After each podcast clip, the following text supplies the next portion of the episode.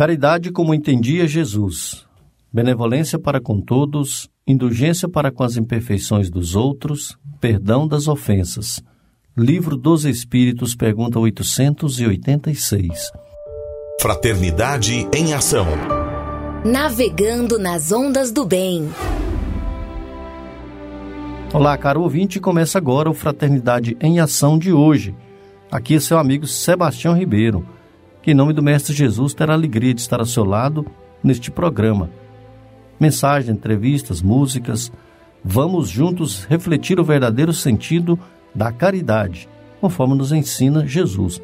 E através do livro espírita apresentar nossa contribuição para a melhora do mundo em que vivemos. Fique ligado na programação de hoje. Jesus, o Filho do Homem, Maria, Mãe da Humanidade e saiba mais com o Evangelho segundo o Espiritismo. Este programa é uma realização do Centro Espírita Caridade o Caminho. Em tom maior, Sagres. Bem, já estamos com nossos amigos que vão apresentar conosco o programa. Tudo bem, Mônica? Fernanda, seja bem-vinda. Tudo bem, é uma alegria imensa estar novamente aqui. Um abraço a todos os nossos ouvintes. Jonatas Procópio. Um prazer, Sebastião, mais uma vez estar no programa Fraternidade em Ação. Jonatas e a Mônica são companheiros do Centro Espírito Caridade O Caminho, que nos auxilia na apresentação do programa. Jonatas, um abraço, um abraço à turma aí, começando aí é, pelo Meira. Agradecer o, o Adair Meira, né, é, e toda a direção da Rádio Sagres, que consegue espaço para gente. O nosso amigo Roberval Silva, que sempre está aqui nos auxiliando, é, dando o melhor para que esse programa vá ao ar. A Letícia Martins. A Letícia Martins, que eu sempre esqueço sobre o sobrenome dela. e a Cléia Medeiros, é, o Evandro Gomes, o, William, William Batista. William Batista, as filhas dele, né? A Tainara, Tainara Lívia, Bia. a Bia e a. Qual que é a outra lá? Três. As três, é. Tainara, Bia e Lívia. A Lívia. É. é a Lívia. E também a Margarida, que sempre tem auxiliado, né, a gente. E pro nosso avô, ah, o Justino Guedes. Justino Guedes, que termina o programa dele e começa o nosso. Grande abraço. É, e ele sempre está nos apoiando também, falando, ó, oh, o programa tá bom, tá assim, tá tal. É muito bom o Justino. Né? Vou mandar uma foto aqui, Jonas, do, do seu Josias lá de Itaberaí. Que tirei uma foto com ele e falou, manda esse aqui lá pro nosso avô, Justino Guedes. Então, se o Justino é avô do seu Josias, né, seu Josias? Imagina. que bom.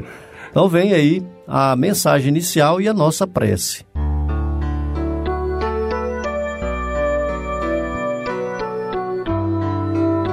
Mãe, pelo Espírito Irmão X, Humberto de Campos. Psicografia de Francisco Cândido Xavier. Livro Lázaro Redivivo, lição número 12. Quando Jesus ressurgiu do túmulo, a negação e a dúvida imperavam no círculo dos companheiros. Voltaria ele? Perguntavam perplexos. Quase impossível Seria Senhor da vida eterna que se entregara na cruz, expirando entre malfeitores? Maria Madalena, porém, a renovada, vai ao sepulcro de manhãzinha. E, maravilhosamente surpreendida, vê o mestre ajoelhando-se aos pés, ouve-lhe a voz repassada de ternura, fixa-lhe o olhar sereno e magnânimo. Entretanto, para que a visão lhe fizesse mais nítida, foi necessário organizar o quadro exterior.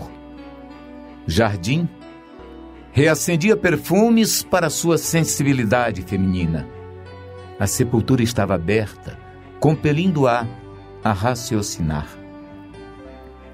Embriagada de júbilo, a convertida de Magdala transmite a boa nova aos discípulos confundidos. Os olhos sombrios de quase todos se enchem de novo brilho.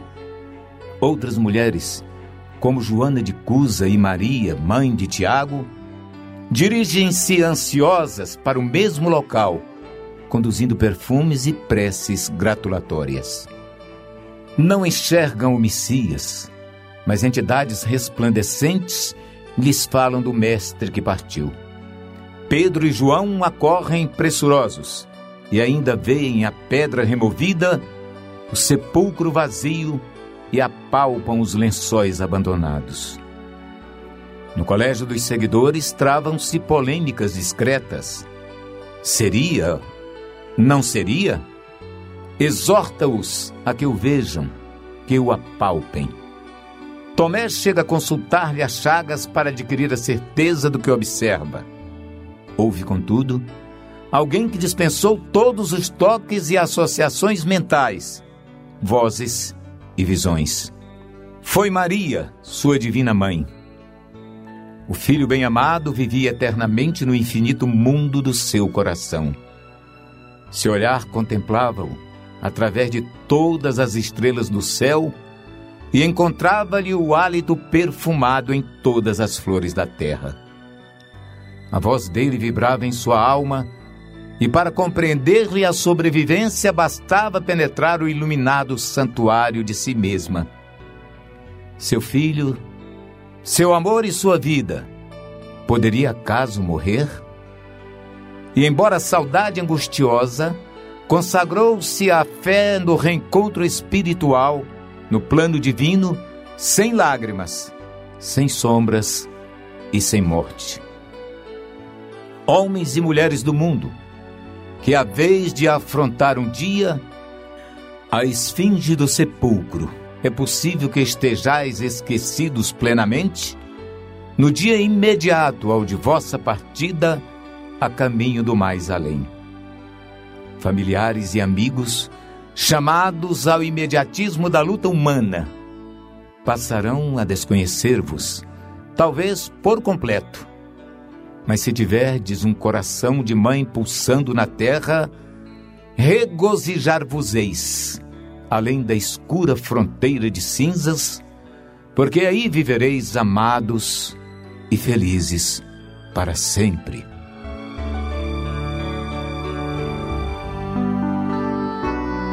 Querido Jesus, que a vossa graça, que a vossa paz permaneça em nossos corações Queremos nessa oportunidade, Jesus, com as bênçãos da vossa mãezinha Maria, que elas possam estar abençoando todas as mães do mundo, desse Brasil imenso. Abençoe, Maria, para que todas as mães possam prosseguir nessa jornada de educar, de amar todos os filhos. Obrigado, Maria por tantas bênçãos recebidas através de Deus, o nosso Pai maior. Obrigado, Maria, por sua presença diária em nossas vidas. Esteja abençoando a cada uma das pessoas aqui citadas, Senhor. Senhora, que ajude-nos a fazer este programa. Abençoe essa rádio, todas as suas equipes. Abençoe toda a sua diretoria. Abençoe cada ouvinte nesta hora Obrigado. Fique conosco, hoje e sempre. Graça te damos sempre. Que assim seja. Graças a Deus. Sagres. Dicas para reforma íntima.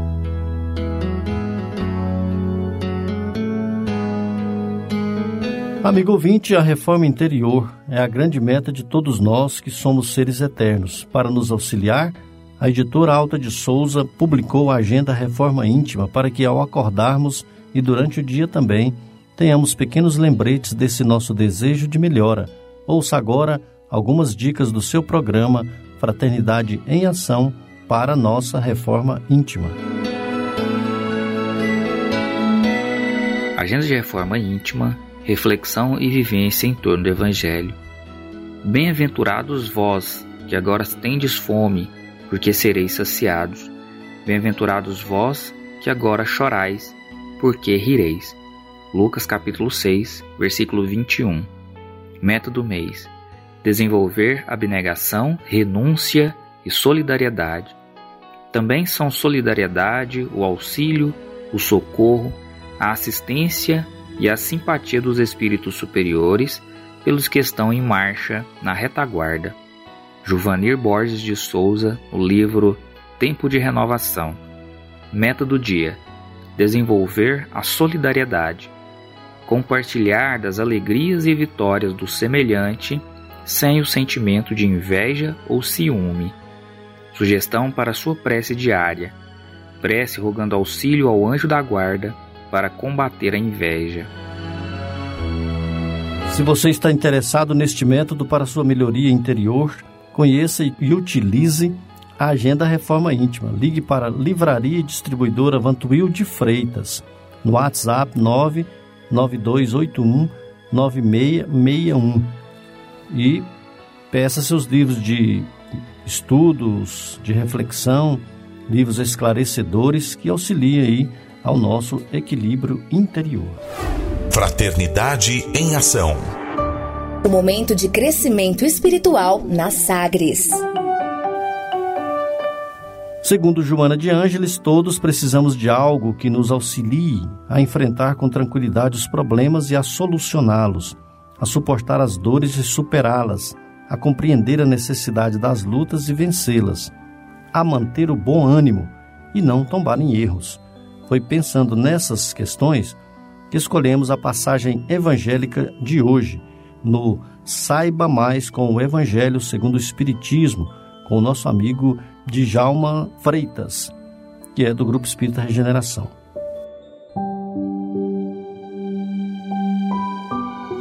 Olá, amigos, irmãos em Cristo, com muita satisfação e alegria para que a gente possa dar continuidade à nossa conversação sobre o Evangelho segundo o Espiritismo.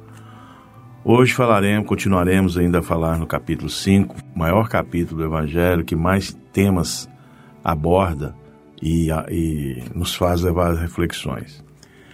O item 6, 7, 8 e 9 fala sobre as causas anteriores das aflições. Nessa, nesse item a gente começa a refletir, a colocar se Deus é justo, porque uns sofrem mais do que os outros, porque uns têm mais do que os outros.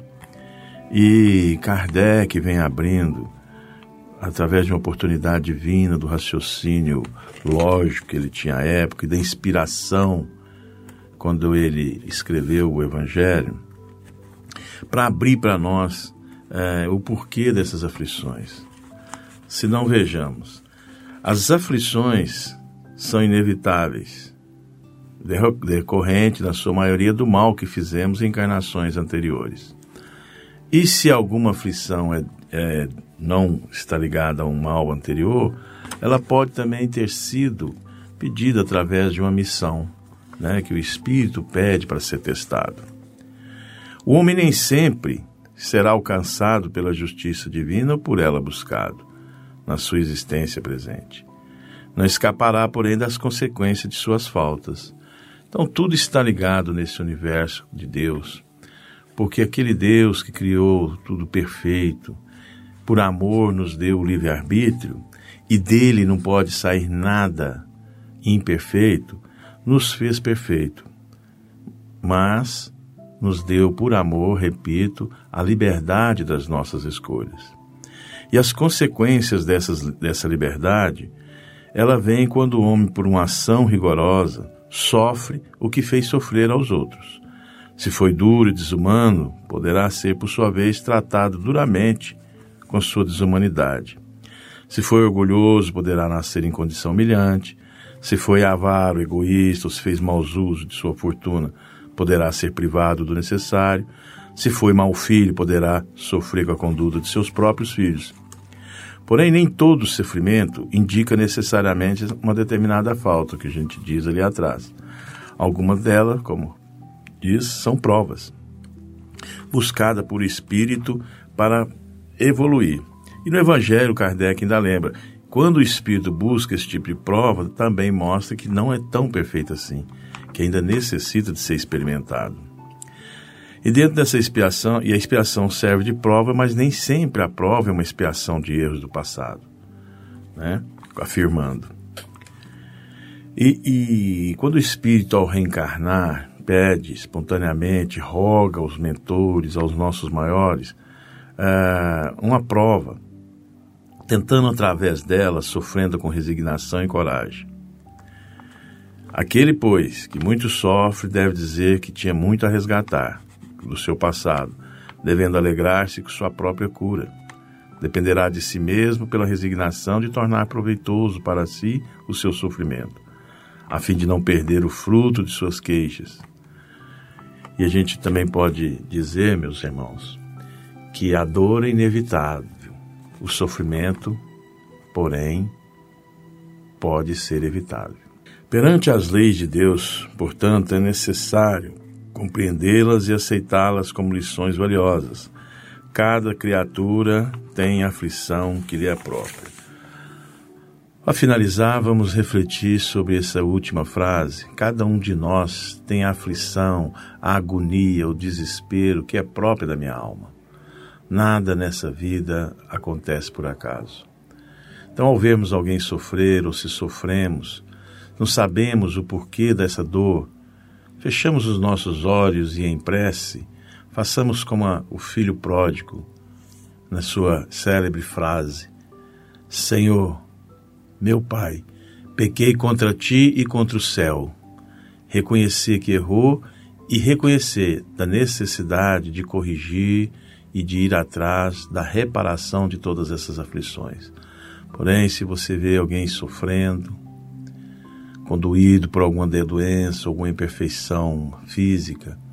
Olhe esse irmão como um, um cristão, como o bom samaritano.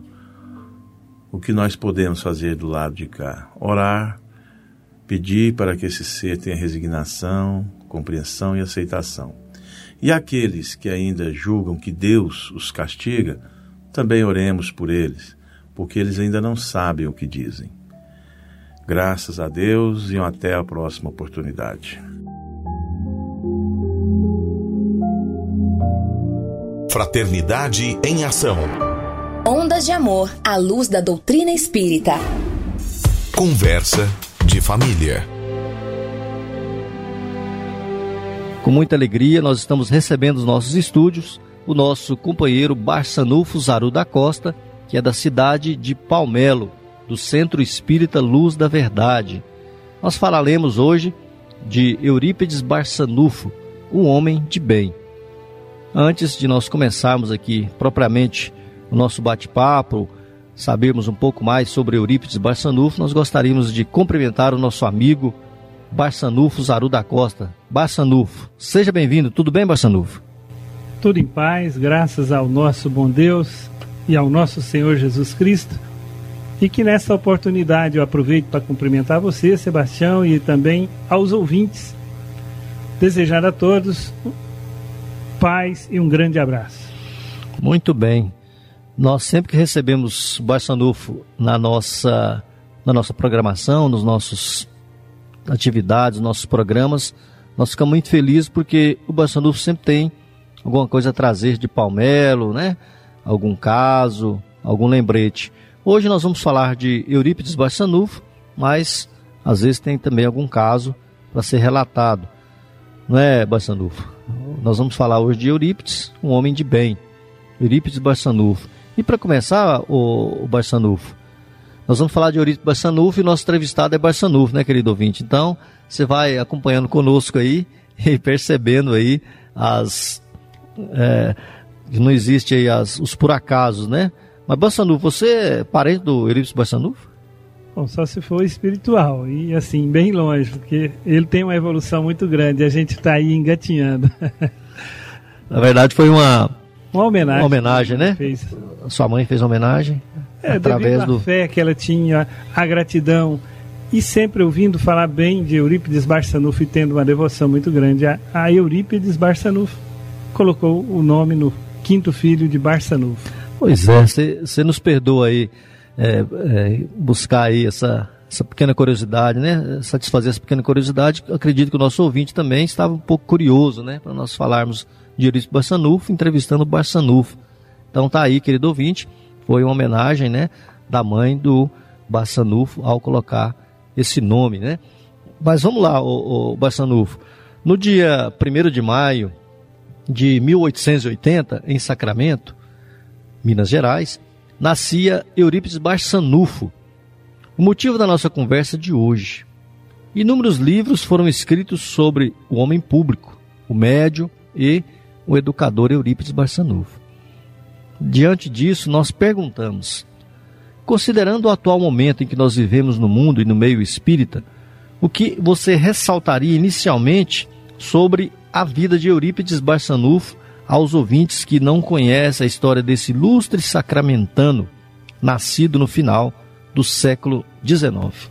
Bom, primeiro, como nós já acabamos de dizer, como meu nome é Barçanufo, logo no início eu já comecei a pesquisar a respeito de quem é Eurípides Barçanufo. Certo. E tive uma grata satisfação de saber que era uma pessoa de um temperamento dócil, tranquilo e, acima de tudo, trabalhador.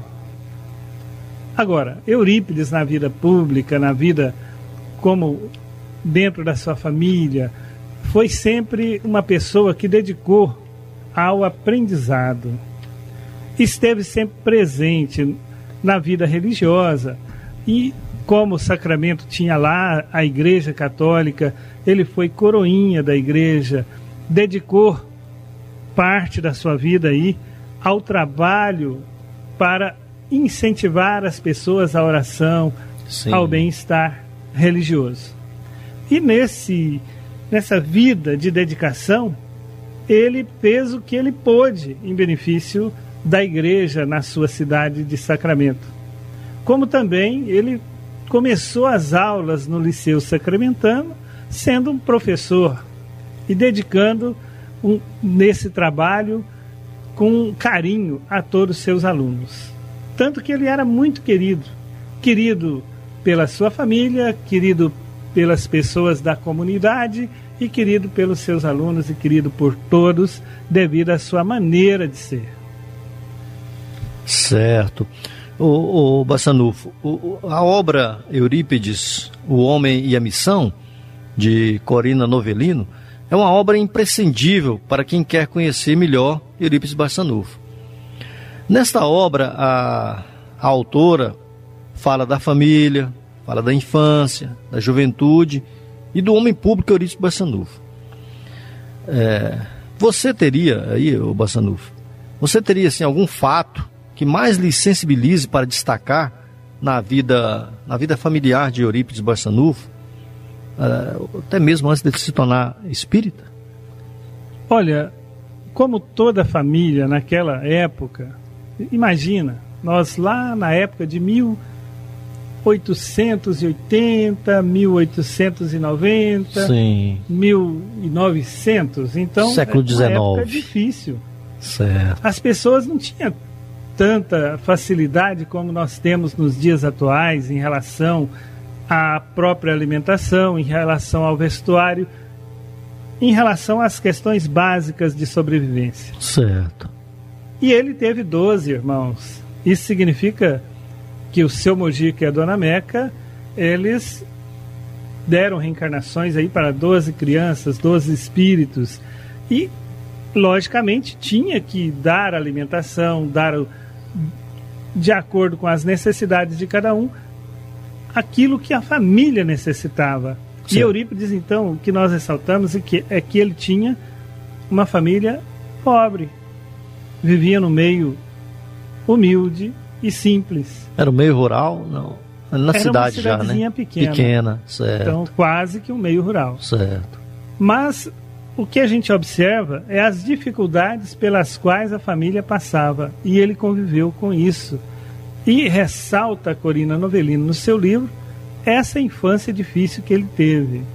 Mas o carinho que ele dedicava a seus pais e aos seus irmãos era algo que diferenciava Eurípides Barçanufo dos seus irmãos e das outras crianças pelo amor e o respeito que ele tinha com os seus familiares. Sim e a dedicação à sua mãe, que era muito doente.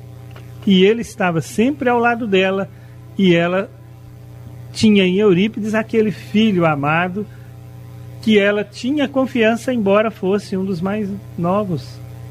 Mas Eurípides estava sempre presente na sua vida para auxiliá-la, para ampará-la e que depois ele teria até condições de estudar medicina no Rio de Janeiro, mas não foi, justamente para ficar com sua mãe, que começou a ficar ainda mais doente quando soube que seu filho Eurípides Barçanufo partiria. Mas ele, com o coração bondoso de filho, permaneceu ali ao lado de sua mãe. Então veja a grandeza desse jovem a preocupação né, que tinha com a família. Você, falou aí, é, Mogi, é, Mojica e. Seu Mojica. Seu Mojica, que é o, é o pai? É o pai de Eurípides Barçanufo. Era o apelido, né? Apelido. Ernesto o nome dele. O Ernesto. Mais chamado de Mojica. É, Dona Meca é Dona a. Meca, a mãe. A mãe. De, a mãe de Eurípides Barçanufo. Meca também é um, um apelido familiar, carinhoso, né? Muito bem.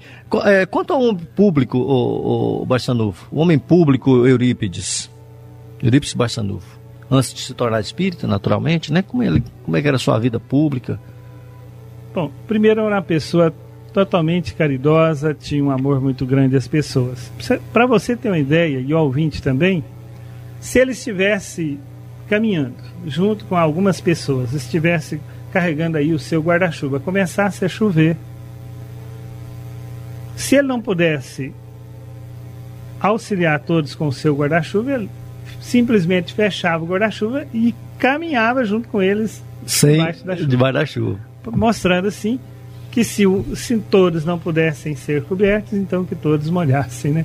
Então, certo. quer dizer, mostrando assim uma forma carinhosa de auxiliar as pessoas, de tratar bem as pessoas, o respeito com as pessoas. Ele foi candidato a vereador lá na cidade de Sacramento. E nessa ocasião ele foi eleito com maioria de votos como ele tinha sido eleito para um mandato de quatro anos. Sim. E naquela ocasião eles queriam prorrogar o mandato por mais dois anos. Então ele disse assim: não, como eu fui eleito para quatro anos, vou permanecer no cargo pelos quatro anos que fui eleito. E saiu do cargo na ocasião, porque Sim. não tinha sido eleito para seis anos. Ah. Mas foi uma pessoa que dedicou realmente à política, conforme a política precisa de homens, e deu o exemplo para que nós hoje tivéssemos aí políticos bons. Se, se seguíssemos, se seguirmos o, o exemplo de Eurípides Barçanufo, dedicaremos o tempo pela sociedade. E Eurípides Barçanufo também foi professor, como já dissemos, certo. no Liceu Sacramentando. E como professor, ele dedicou a sua vida aí a esse colégio. Então, o homem público Eurípides Barçanufo foi um trabalhador que auxiliou e estava próximo às pessoas que precisassem do seu concurso, da sua ajuda.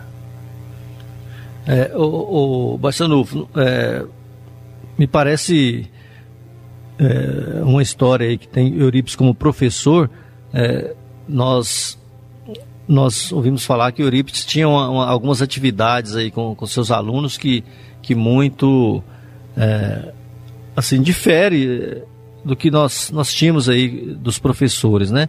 Que ele pega é, aos, aos, aos domingos, né? Aos domingos parece que ele saía com, com os alunos para fazer algumas visitas nos locais mais pobres. É, é era Eurípides mesmo, né? Bom, Eurípides ele tinha a tarefa de ensinar. Ensinar ensinando a fazer. Era o ensinamento na prática. Como Jesus, né? Então, no teatro, na música, nas aulas, ele já falava de astronomia. Ele tinha um, uma didática aprofundada para a época certo. em que ele esteve junto com seus alunos. Isso é o que nos passou Jerônimo Candinho na cidade de Palmelo, que foi um dos seus alunos. E também que nós observamos nos livros a respeito do professor Eurípides Barçanufo. Então nós observamos o seguinte, que ele realmente fazia as suas tarefas, ele fazia o seu trabalho e ensinava os alunos a cuidar dos doentes, certo. a fazer prece pelos doentes, passe nos doentes. Estava tinha, sempre junto com eles fazendo essas tarefas. Aí. Tinha o sanatório espírita e os, alguns alunos que já tinham melhores condições auxiliava a cuidar dos enfermos no sanatório. Inclusive, um desses alunos foi Jerônimo Candim, que depois fundou outros sanatórios aqui no estado de Goiás. Certo. É, Jerônimo Candinho, é, nós vamos ter algumas oportunidades de falar também de Jerônimo Candim, até porque Jerônimo Candim, que fundou a cidade de Palmeiras, nós vamos ter oportunidade de falar é, outras, em outras vezes sobre a fundação de Palmeiras e falaremos sobre Jerônimo Candim, falaremos mais sobre Eurípides Barçanufo. Vamos fazer uma, um breve intervalo, vamos ouvir uma bela música e daqui a pouco nós retornamos com Barçanufo da Costa, que é da cidade de Palmelo, do Centro Espírita Luz da Verdade, falando sobre Eurípides Barçanufo, um homem de bem. Jesus, o Filho do Homem.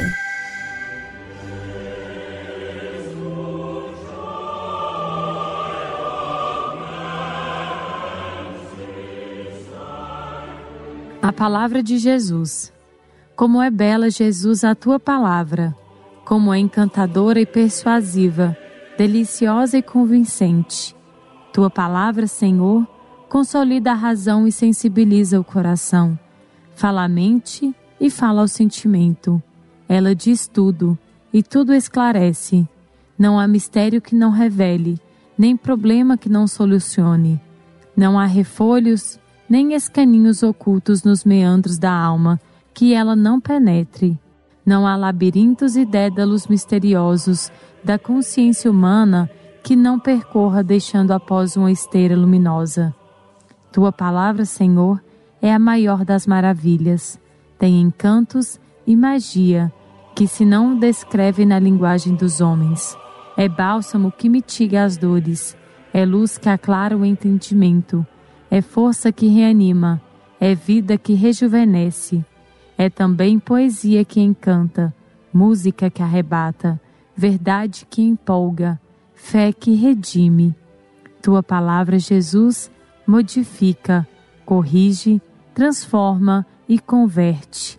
Atrai como imã, aquece como o sol, refrigera como o orvalho, inebria como os perfumes, purifica como fogo, diviniza com o amor. A mágica influência de tua palavra, ó Cristo, converte-se à fraqueza de Simão na coragem heróica de Pedro, a sordidez do publicano, na generosidade de Zaqueu, na volúpia de Madalena, no sublime e incomparável idealismo da arrependida, o fanatismo feroz de Saulo, no liberalismo e abnegação de Paulo. Ao encantamento da tua palavra, Jesus, serenam-se as tempestades. Os coxos e os paralíticos se locomovem, os cegos veem, os surdos ouvem, os leprosos ficam limpos, os mortos ressuscitam e aos pobres se faz justiça. E como não ser assim, Senhor, uma vez que a tua palavra é o mesmo Verbo de Deus que se faz ouvir neste mundo? Momento musical. Sacramento rompe o véu Consolador prometido, esparge no Brasil central o cristianismo redivivo.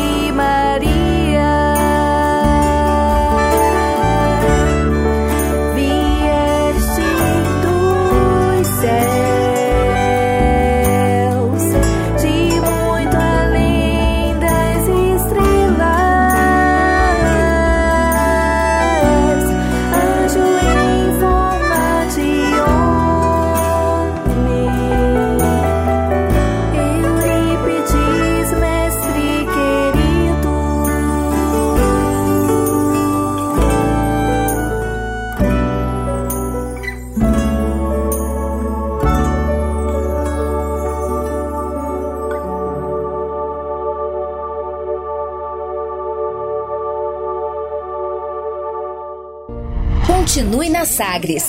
Daqui a pouco tem mais. Fraternidade em Ação.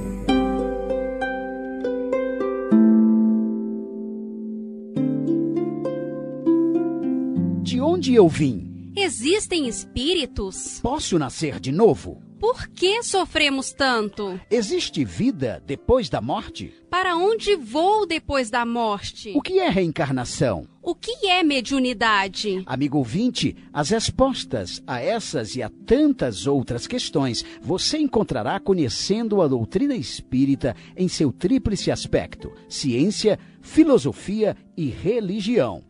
Procure uma instituição espírita em sua cidade. Participe das reuniões públicas. Conheça, leia e estude o Espiritismo e se beneficie com as suas luzes.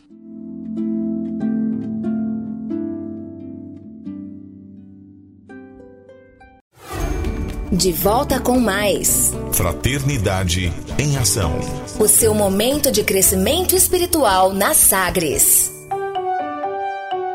Muito bem, nós já estamos de volta com o nosso programa, hoje falando sobre Eurípides Barçanufo, um homem de bem. Nós estamos entrevistando, estamos aqui com muita alegria recebendo no nosso estúdio, Barçanufo Zaru da Costa, que é da cidade de Palmelo, do Centro Espírita Luz da Verdade. Olha aqui, ó Barçanufo, algumas pessoas, alguns companheiros que nos ouvem, lá na cidade de Anicuns, o seu João Leto, seu João Leto que tem muito a ver aí com a nossa nosso entusiasmo pelo rádio. O seu João Leto nos ajudou muito a descobrir aí o, a, a programação espírita, né? Através do rádio. Um abraço lá para o César, na cidade de Manaus, a Surama, no Rio Grande do Sul, Santa Maria, o Dario, no Piauí, em Parnaíba, né? Cidade de Parnaíba, e o Adriano, de Varza da Palma, Minas Gerais. Muito bem, Barçanufo. Nós estamos falando de Eurípides. Eurípides Barçanufo era de família católica, como católico praticante, era envolvido nos trabalhos da igreja, além de, de, de ser educador e homem público. Vamos falar aqui para o nosso querido ouvinte como Eurípides Barçanufo se tornou espírita. Bom, com alegria que nós aqui nos encontramos para conversar um pouco a respeito de Eurípides Barçanufo. Muito bem. Ele se dedicou muito ao trabalho da Igreja Católica fazendo o melhor que podia. Era comum naquela época as pessoas saírem das suas casas, visitarem os parentes e retornarem só no outro dia. Posava por lá. Isso. Ele tinha um tio, senhor Mariano, que era espírita. Sim. Mas não tinha a cultura e a facilidade de conversar que Eurípides Barçanufo possuía. Bom, e dormindo ali no mesmo quarto, um ao lado do outro ali na, próximos. Ficou prosseando até mais tarde? conversando até mais tarde um pouco. O senhor Mariano falou para ele a respeito da doutrina espírita, do espiritismo, certo. da comunicação espiritual. Mas ele ficou assim, observando aquela conversa, certo. mas não continuou aquele, aquele com facilidade a compreensão daqueles ensinos. Bom, mas o, seu tio falou assim: Bom, meu filho, eu sei que você tem a facilidade dentro da sua religião, mas eu gostaria que você conhecesse pelo menos. Então, se você. Eu, eu não tenho condições de te explicar de uma forma convincente o que é a doutrina espírita, mas vamos lá, vamos participar lá na fazenda a respeito de uma reunião para que você possa entender a respeito da doutrina. Certo. Eu posso não ter condições de te falar, mas você pode ir. E assim eles resolveram. Eurípides foi visitá-lo num dia de reuniões. Quando chegou lá, Eurípides, que já tinha tido a permissão dos padres para ler a Bíblia, para ler os ensinamentos dos evangelhos, que naquela época não era todas as pessoas não que era podiam, aberto, né? Pra... Não era aberto. Certo. Mas então ele leu, quando leu o Sermão da Montanha, ele ficou impressionado com aquelas palavras de Jesus que lhe tocaram na alma. E Eurípides gostaria de uma explicação sobre aquele tema. Então ele disse assim: se é verdade que existem os espíritos, então que eles pudessem vir me falar alguma coisa. Ele pensou. E justamente por um dos médios mais simples, que era o Aristides, que Eurípides conhecia e sabia que ele não tinha condições de falar a respeito do Sermão da Montanha. Não era um homem letrado, né? Isso. Mas, no entanto, era um médium. Sim. E através dele, João, evangelista, vem e traz ensinamentos magníficos a Eurípides Barçanufo, justamente sobre o Sermão da Montanha. Naquela mesma noite, além de acontecer tudo isso, ele recebeu um livro de Leon Denis depois da morte, que ele leva para casa e o lê. Era como se ele tivesse apenas recordando ensinamentos recordando. que ele já tinha na alma. Ele leu o livro e se admirou e reconheceu que aqueles ensinamentos falavam profundamente no seu espírito. E ele então, a partir daquele dia, se tornou espírita. A partir daquele dia, ele começou o trabalho magnífico que ficou para as gerações futuras, como médium e como educador. Então, dessa forma, ele se tornou espírita. Pois é, Bassanufo, é, é muito é, é, de, é de impressionar, né? É, quando você falou aí é, como médium e falou também como educador, na verdade, Eurípides era um grande educador, né? E, e ele não teve assim, vamos dizer, uma, uma formação para ser educador, né? Mas é, e como educador, ele ele fundou um colégio, né? Um colégio, colégio Allan Kardec, né? Como Exatamente. surgiu? Conta para nós, e como surgiu o colégio Allan Kardec? Como ele era professor no Liceu Sacramentano e após se tornar espírita, as portas se fecharam para ele. Ah. As pessoas na cidade começaram a dizer: o professor ficou doido. Sim. As pessoas não compreenderam aquela modificação que ele teve na sua vida, aquela mudança religiosa. O Espiritismo, na época, era tido como é, doutrina do demônio. Mas ele não se preocupou, ele começou a trabalhar, ele começou a dar sequência no seu trabalho. A própria mãe de Eurípides Barçanufo foi curada por ele, através da sua mediunidade, se tornando também espírita. E assim, as pessoas mais próximas foram se tornando espírita pelo trabalho que ele dedicou.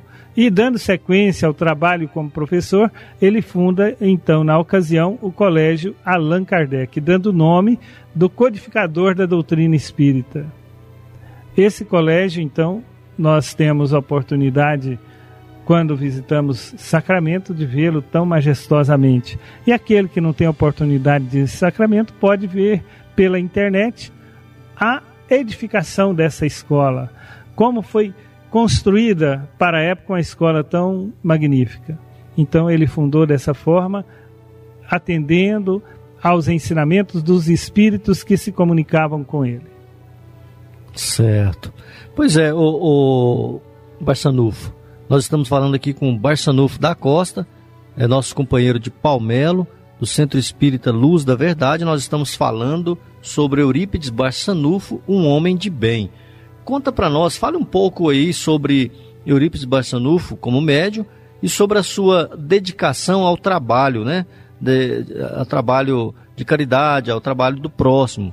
Algum caso sobre a mediunidade, sobre cura, eh, a farmácia, enfim, fica totalmente à vontade, Barçanufo, e conta para nós aí um caso que possa é, servir aí para que o querido ouvinte possa estar mais perto de Eurípides através aí de suas obras, de suas, sua dedicação ao, ao, ao próximo. Olha, uma coisa que nós temos dificuldades, às vezes, é de fazer orações. Sim. Então, quando eu vou dizer para as pessoas, olha, faça as orações, peça a Deus em benefício da sua saúde. Eu sempre cito Eurípides Barçanufo. Pois Ele é. levantava às quatro horas da manhã para fazer as suas orações. Não era oração aí de cinco minutos, ou então fazendo uma prece deitado, não. Ele era uma oração aí de meia hora, pedindo em benefício das pessoas que iam buscar o tratamento na cidade de Sacramento, pedindo em benefício daqueles que tinham necessidades. E às quatro e meia ele já começava o trabalho. Então veja o exemplo de Eurípides Barçanufo e a sua dedicação no dia a dia. Ia organizar os remédios para os atendimentos que ele fazia. Certo. Então, logo em seguida, atendia as pessoas que o procuravam na cidade de Sacramento, pessoas vindas de todas as localidades, pessoas que vinham com todos os tipos de problemas e ele os curava, os amparava, os assistia. Depois ele ia atender as pessoas que tinham na cidade que já se encontravam em tratamento, realizando aí o trabalho de visitas e nessas visitas, como falamos nos blocos anteriores, ele levava seus alunos para que esses alunos pudessem ter esse entendimento. E depois, ao meio-dia, começava as aulas no colégio Allan Kardec, onde ele ensinava. E aí você pediu para que contássemos um caso. Sim. E um dos casos que ele realizava é o atendimento às pessoas necessitadas. E ele tinha uma mediunidade incomum. Incomum porque não é comum ter essa mediunidade. Certo. Ele tinha a mediunidade de bicorporeidade. Além do desdobramento, a bicorporeidade. Ele formava um segundo corpo em um outro local. E aí então, uma senhora que passava mal numa fazenda num dia de chuvas, ele vai até o local, Certo. faz um parto nessa senhora, retorna para a sala de aula porque ele tinha dito aos alunos: "Vou dar uma saída". Aí ele começa a dormir sobre a mesa. Os seus alunos ficam em prece, depois que ele retorna, ele diz que onde esteve. E os, os alunos mais curiosos iam constatar e realmente era verdade o que ele tinha feito e onde ele tinha ido. Então são casos assim que faz de Eurípides Barçanufo um médium que traz ensinamentos para nós e é motivo de pesquisa realmente, a bicorporeidade. Hoje nós estamos falando aqui com Barçanufo Zaru da Costa. É nosso irmão, nosso companheiro da cidade de Palmelo, Goiás. É do Centro Espírita Luz da Verdade. Nós estamos falando sobre Eurípides Barçanufo, um homem de bem. Antes de voltar aqui com o nosso questionamento, aqui com as curiosidades, nós queremos enviar mais, uma, mais um, uns abraços aqui, viu, Barçanufo? Ó, lá na cidade de Fortaleza, no Ceará, o comandante Rolim acompanha aí o nosso programa. Grande abraço aí, comandante Rolim, se preparando aí para Concafras, ajudando aí em todos os companheiros da Concafras de Parnaíba, no Piauí. Em Jussara, toda a comunidade de Jussara nos acompanhando. Também em Meu, é, Melquides, Jussara é Goiás, né? Melquides, de Barra do Garças, Aragarças, Barra do Garças, ali no Mato Grosso.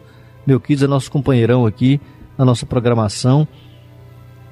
Em Catalão nós temos a jovem Carla e em Minas Gerais o Rodrigo, ali em Uberlândia, o Rodrigo e toda a sua equipe que também trabalha na programação de rádio, televisão, fazendo aí alguns documentários espíritas. Grande abraço para todo mundo que está nos ouvindo. Você aí, querido ouvinte, nós trouxemos aqui nesse, nessa programação o Barçanufo da Costa, que é nosso companheiro de Palmelo. Estamos falando sobre Eurípides.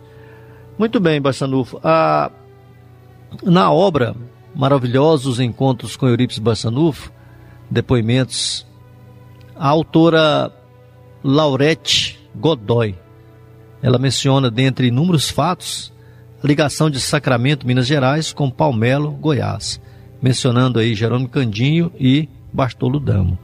Qual a ligação entre Eurípides Barçanufo, de Sacramento, é, em Sacramento, e Jerônimo Candinho, que é médio e divulgador espírita e primeiro prefeito do município de Palmelo, Goiás?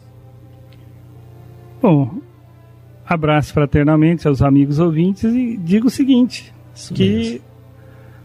Jerônimo Candinho foi aluno de Eurípides Barçanufo. Quando Jerônimo nasceu, Eurípides já contava com nove anos de idade, mas mesmo assim Eurípides teve um papel importante na vida de Jerônimo, dando início à sua tarefa que ele faria mais tarde. Então Jerônimo Candinho aprendeu com Eurípides Barçanufo que ele deveria realizar aqui no Planalto Central. E ele re realizou um trabalho magnífico. Ele, na cidade de Sacramento, quando Eurípides disse para ele assim que tal dia desencarnaria e que ele iria para Goiás, a, a reação de Jerônimo não foi nada boa. Ele disse assim: o senhor não vai nos deixar, não. O senhor não pode nos deixar. E a preocupação de Jerônimo Candinha, o que seria daquelas pessoas que iam em busca de Eurípides Barçanufo? Que era a preocupação do Candinha. Era a preocupação dele. E foi justamente lá que ele conheceu a esposa, que seria o braço direito dele. Lá na cidade de Sacramento. E justamente no sanatório. Sim. Porque ela tinha mediunidade. Então, quando chegou aquela moça de cabelo todo desgrenhado, e ali sem pentear, e aí Eurípides recebeu ela no sanatório e disse para Jerônimo assim: Jeromim, cuida bem dessa moça, que ela vai ser a sua futura esposa. Puxa vida. Quando ele ouviu isso e olhou para ela, Toda perturbada, sofrida, né? então ele disse assim: É isso que o senhor deseja para mim? Esse mentecapto? Aí o Eurípides olhou para ele e falou assim: Não fala assim, não, Jeromim. Essa moça vai ser a sua salvação. E realmente foi. Foi a mãe dos doze filhos dele. Foi aquela companheira que esteve ao lado dele. Então ali ela se curou da, da mediunidade em desequilíbrio, né? E se tornou uma médium e trabalhadora. E esteve ao lado de Jerônimo Candinho, que, vindo para Goiás, iniciou um trabalho na cidade de Palmelo, que pôde auxiliar pessoas do Brasil e do mundo.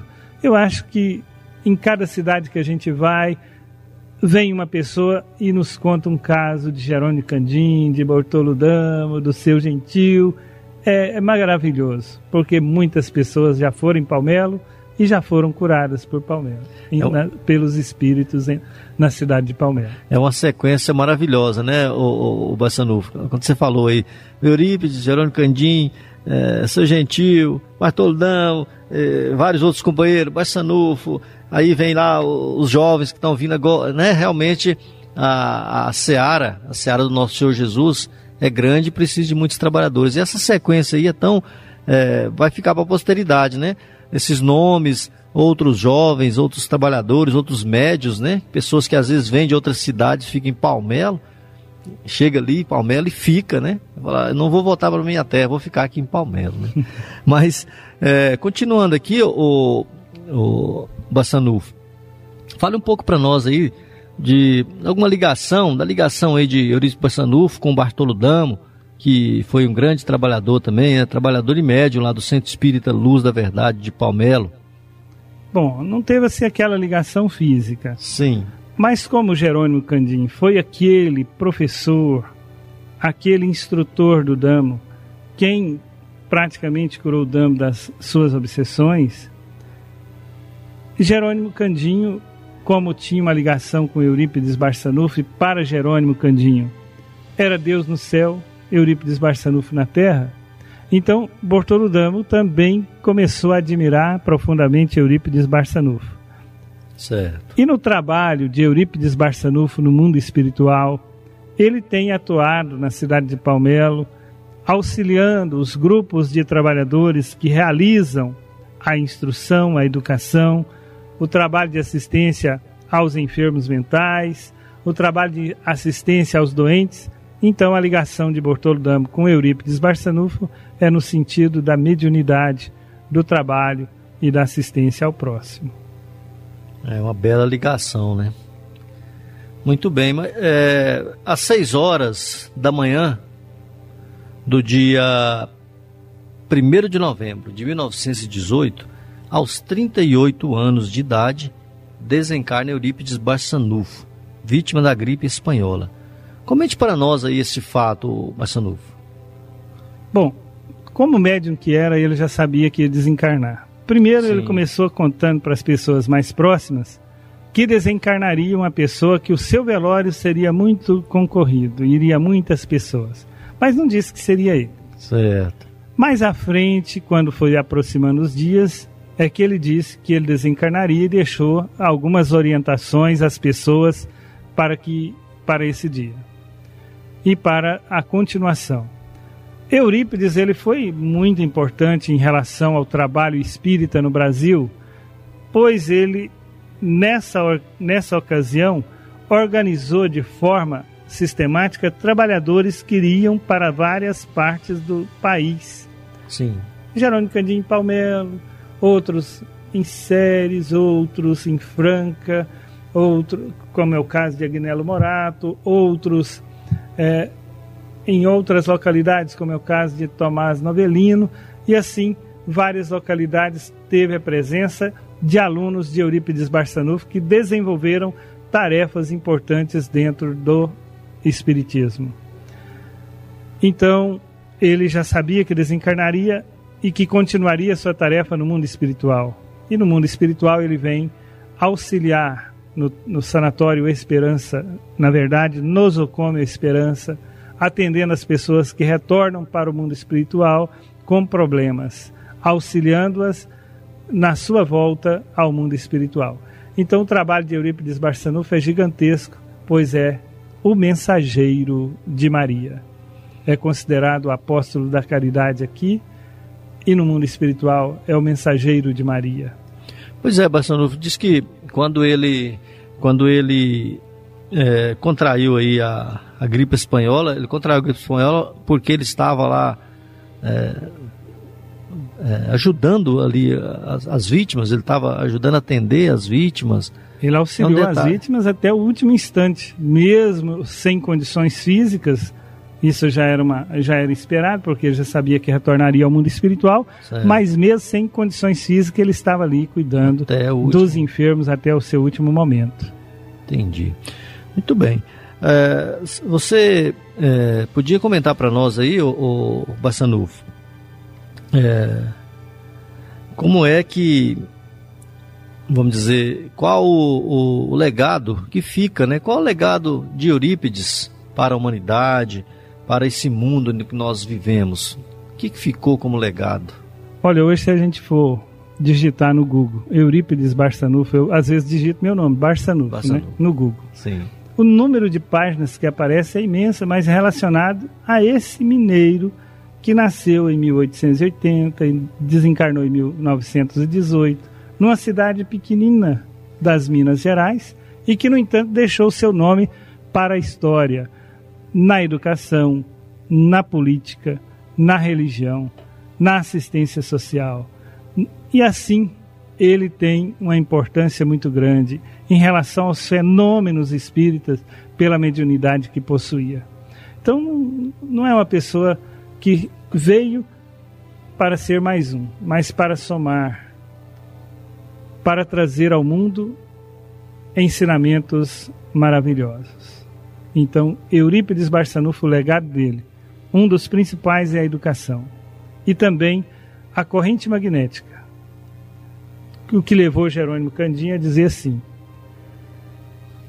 Se Eurípides fazia, eu também faço. E Sim. Jerônimo Candi entendeu tão bem a mensagem porque ele cuidava dos enfermos mentais. E esse trabalho da corrente magnética que Eurípides Barçanufo, ao centro da mesa, dirigia, ligando as mãos com as pessoas, Jerônimo Candinho fez em Palmelo, só que ele não fez uma, apenas uma vez por semana. Ele fazia todos os dias. Sim. Chegava um doente e necessitado. É. Jerônimo Candinho, então, ali estava convidando os médiums para auxiliar aquela pessoa.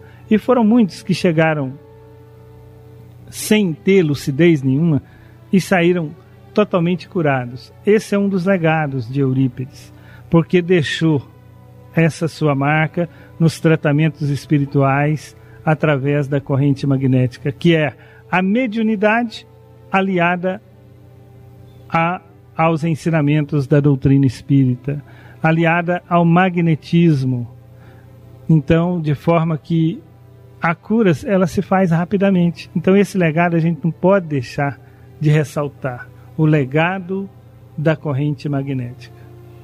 Muito bem, é, Bassando, falar sobre Eurípides é sempre é, temos sempre grandes grandes revelações, grandes notícias, né? Alguma coisa aí que nós não perguntamos, que você gostaria de falar ainda a respeito de Eurípides Bassanufo, nós estamos chegando aí ao final da nossa entrevista, gostaria aí de deixar você à vontade para alguma coisa que, que nós não perguntamos aí a respeito Olha, o que eu gostaria de dizer é que nada é de graça, Sim. ou seja, se ele tem, tinha essa condição, essa capacidade, é porque já é um espírito que já vem com os conhecimentos cada vez mais progressivos ao longo da história. Então ele esteve na época de Jesus, foi um dos trabalhadores daquela época, esteve em outras oportunidades reencarnado na Terra, com missões também grandiosas, e vem culminando nessa encarnação como Eurípides Barçanufo, trazendo um, um grande benefício aos homens, para que os homens possam então melhorar a sua situação. E cada um daqueles que, vendo a biografia de Eurípides Barçanufo, começa a se tornar melhor pelo exemplo que Eurípides foi, isso já é de grande valia e de grande importância. Sem dúvida nenhuma. Nós te agradecemos aí, viu, Barçanufo, pela sua, sua presença aí no nosso programa, trazendo aí notícias de Eurípides Barçanufo. Muito obrigado aí pela, pela sua, sua presença, alegria de estar conosco. Nós te agradecemos aí e queremos dizer um até breve. É, eu agradeço e um grande abraço a você e a todos os ouvintes. Que Deus nos abençoe a todos. Isso mesmo. Então nós vamos agora para o nosso momento, momento da fraternidade, né? Os nossos recados, nossos abraços. Vou começar os abraços aqui, Jonas, mandando um abraço para Dona Rosa, mãe, a esposa do Emilson. Um grande abraço para o Emilson, para Dona Rosa, para a Gelva, para o Luiz, para o Marivaldo, para o Januário, para Dona Terezinha, seus filhos Rony, Luciete, Jânio, a Dona Vera e o seu Josias lá em Itaberaí, lá em Itoraí, o Diógenes, é, a, a Wanda e a Janaína.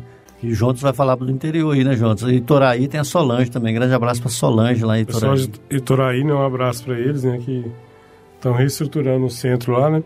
É, um abraço pessoal de Trindade, Santa Bárbara, né, pessoal de Iporá, pessoal lá de longe, de Lusiânia, né, é, tem nos ouvido. E mandar um abraço especial para o Sandro, ou para Sandra, e para o Will Tiradentes. E é, para Genesi, que com Deus Dete, que sempre está nos ouvindo.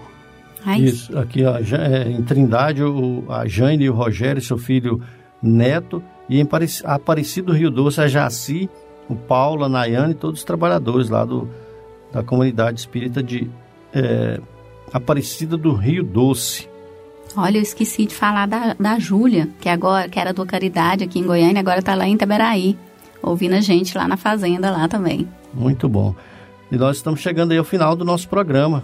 É, foi muito bom estar na sua companhia, queridos ouvintes, e esperamos contar com você na nossa programação e no nosso próximo programa. Acompanhe aí a mensagem de encerramento e continue ligado na Rádio Sagre 730. Obrigado a todos e fiquem com Deus, porque nós também convidamos a você para ouvir agora histórias e experiências de um espírito compromissado com a evolução do nosso planeta. Maria, Mãe da Humanidade. Maria, Mãe da Humanidade.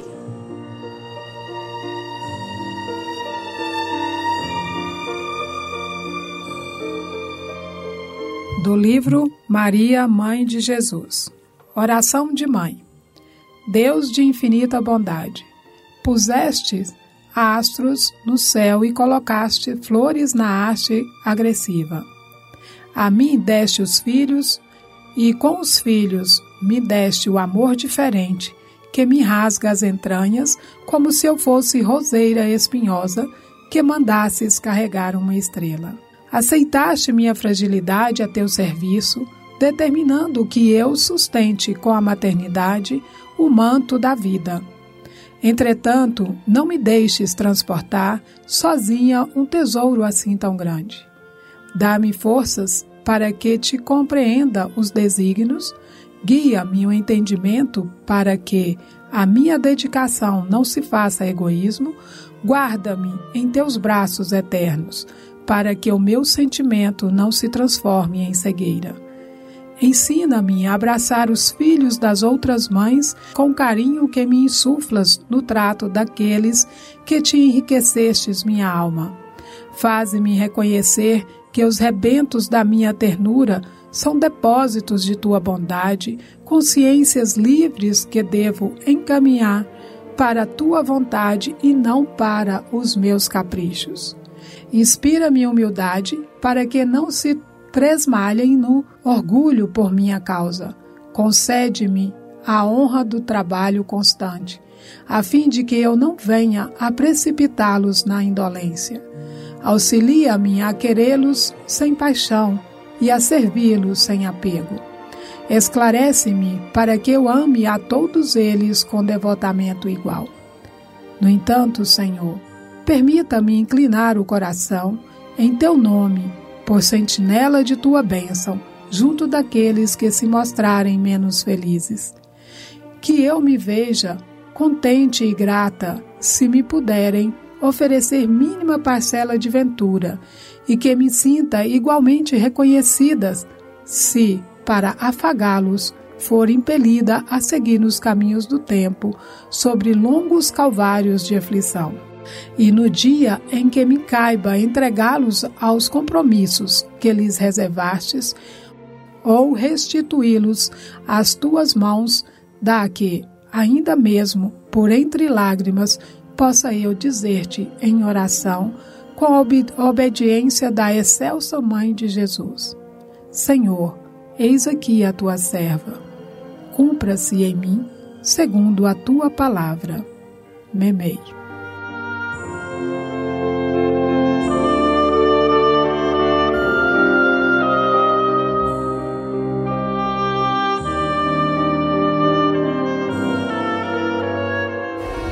Fraternidade em Ação. O momento de crescimento espiritual na Sagres.